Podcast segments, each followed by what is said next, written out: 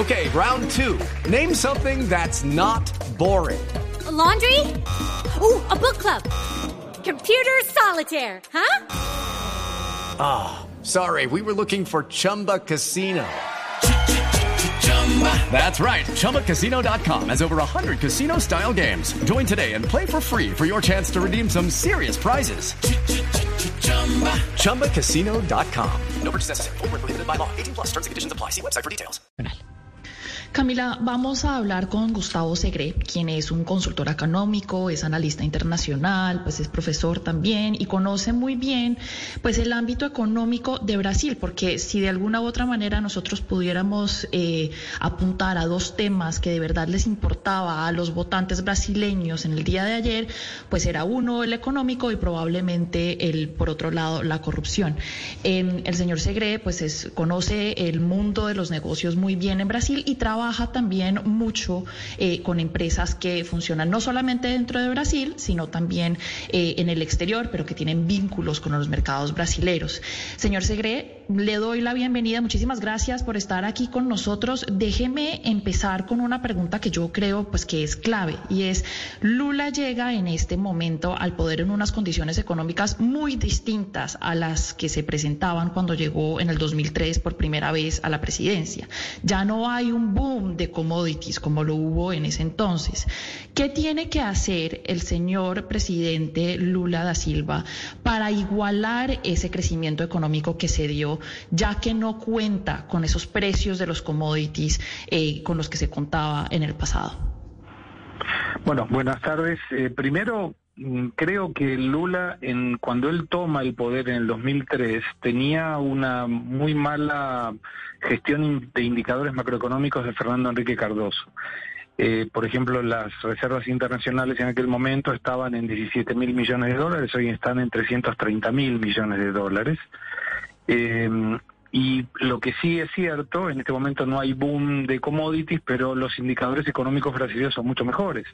Inflación en baja, crecimiento en alta, captación de inversiones directas del exterior, eh, una cantidad enorme de, empleos creados, una cantidad muy grande de empresas abiertas y superávit fiscal. Y esto me parece que es muy oportuno, o sea, no deberíamos esperar sobresaltos en el corto plazo. Por lo general, los mercados internacionales frente a las elecciones reaccionan de manera adversa cuando es un gobierno de izquierda el que es elegido. En este caso, que se viene de un gobierno de extrema derecha populista como es el de Jair Bolsonaro, y usted nos acaba de evidenciar las cifras macroeconómicas con las que cuenta Brasil en estos momentos, que son eh, positivas, ¿qué repercusiones podría haber por el simple hecho de que Lula pues representa una facción ideológica de izquierda frente a los mercados? ¿Los mercados pueden reaccionar de alguna manera adversa en esta oportunidad, tal vez? No, en este momento no, el dólar está bajando, la bolsa está subiendo, no se sabe exactamente por qué y cuánto tiempo esto llevará, pero eh, se especula que Lula, en función de su discurso de ayer, será muy moderado, no se espera que tenga ningún sobresalto económico y falta definir quién será su ministro de Economía y cuáles serán las propuestas económicas. Pero si él mantiene el cuidado fiscal y las cuentas en orden, con un Congreso bastante conservador, no se esperan sorpresas desagradables, por lo menos en el corto plazo. Señor Segre, mucha eh, de la prensa internacional, inclusive eh, prensa de derecha y centro derecha, celebra este triunfo, pues por lo que eh, vino sucediendo en el Amazonas, de volver a invertir, pues uno de los grandes retos de, Lula es volver a invertir en, en, proteger el Amazonas. ¿Usted cuál diría que es el orden de prioridades, el orden de trabajo que debe tener este nuevo gobierno que debería tener dentro, no solamente dentro de Brasil, sino hacia afuera para salvar la Amazonía?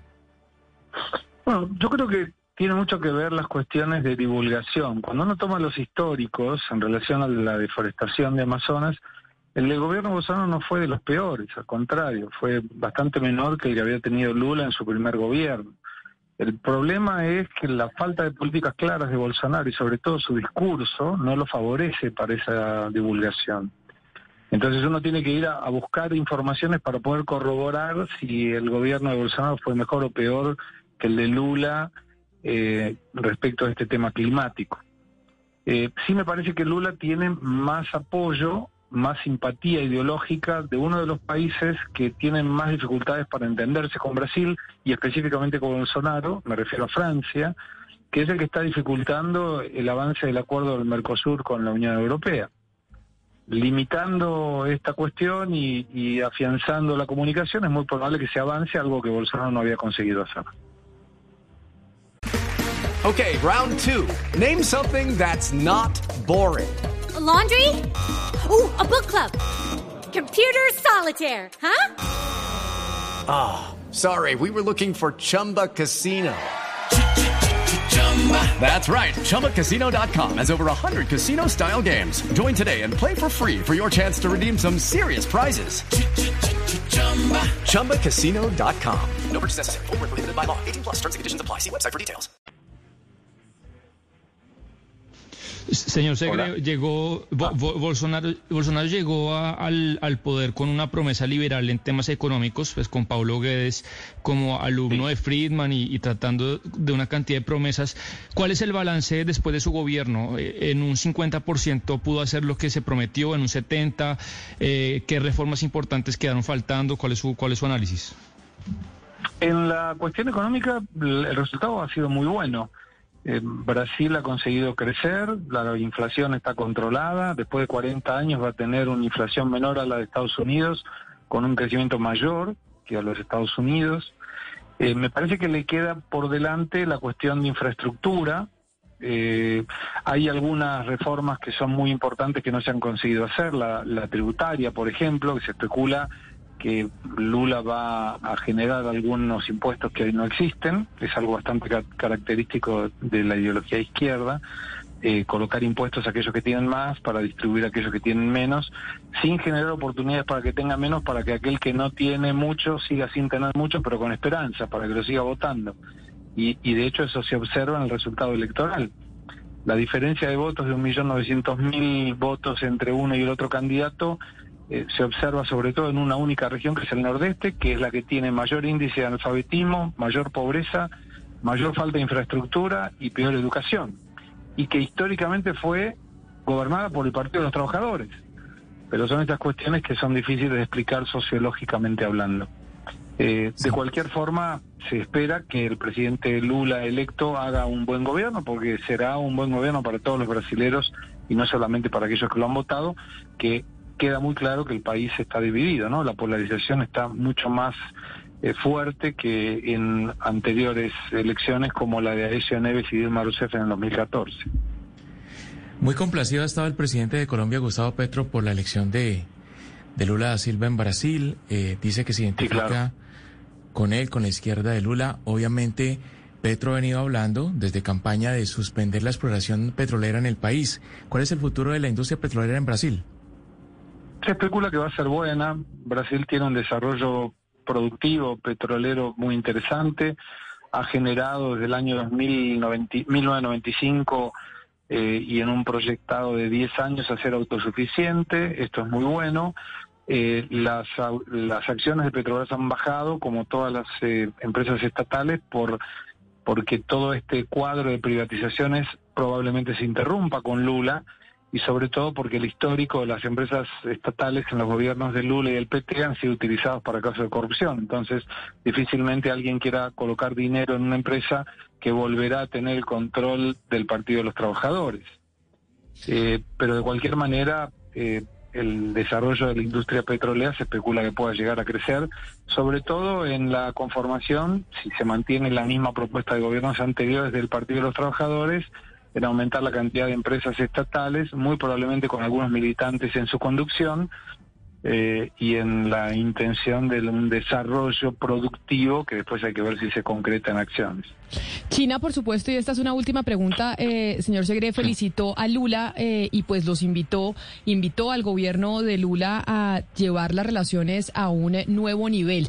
Y estas relaciones con China tienen que ver también con la geopolítica internacional, llegando Lula nuevamente al poder en Brasil, siendo el país eh, más grande en América Latina. ¿Cómo se ubica Latinoamérica en esa geopolítica internacional en donde tenemos una tensión entre Estados Unidos y China y por supuesto también Rusia? Yo creo que eh, va a tener que sortear las diferencias de uno y otro lado, específicamente porque Brasil está eh, dependiendo de la compra de productos de China, donde tiene superávit comercial, y de una relación ideológica con Estados Unidos también hacia la izquierda, moderadamente, porque cualquier izquierda de Estados Unidos está siempre a la derecha, cualquier derecha latinoamericana, si se quiere. Eh, pero eh, hay un viejo dicho que uno no se puede pelear nunca ni con el que te compra ni con el que financia. Y en el caso específico de Estados Unidos y de China se aplican las dos variables. Pues es el señor Gustavo Segre, analista político de asuntos económicos de Brasil. Señor Segre, muy claras sus respuestas y nos deja un, eh, un panorama pues mucho más claro para nosotros sobre lo que significa la llegada de Lula nuevamente al poder en Brasil. Mil gracias por habernos atendido. Gracias a ustedes, que siga muy bien. With Lucky Land slots, you can get lucky just about anywhere. This is your captain speaking. Uh, we've got clear runway and the weather's fine, but we're just going to circle up here a while and uh, get lucky. No, no, nothing like that. It's just these cash prizes add up quick. So I suggest you sit back, keep your tray table upright, and start getting lucky. Play for free at LuckyLandSlots.com. Are you feeling lucky? No purchase necessary. Void where prohibited by law. 18 plus terms and conditions apply. See website for details.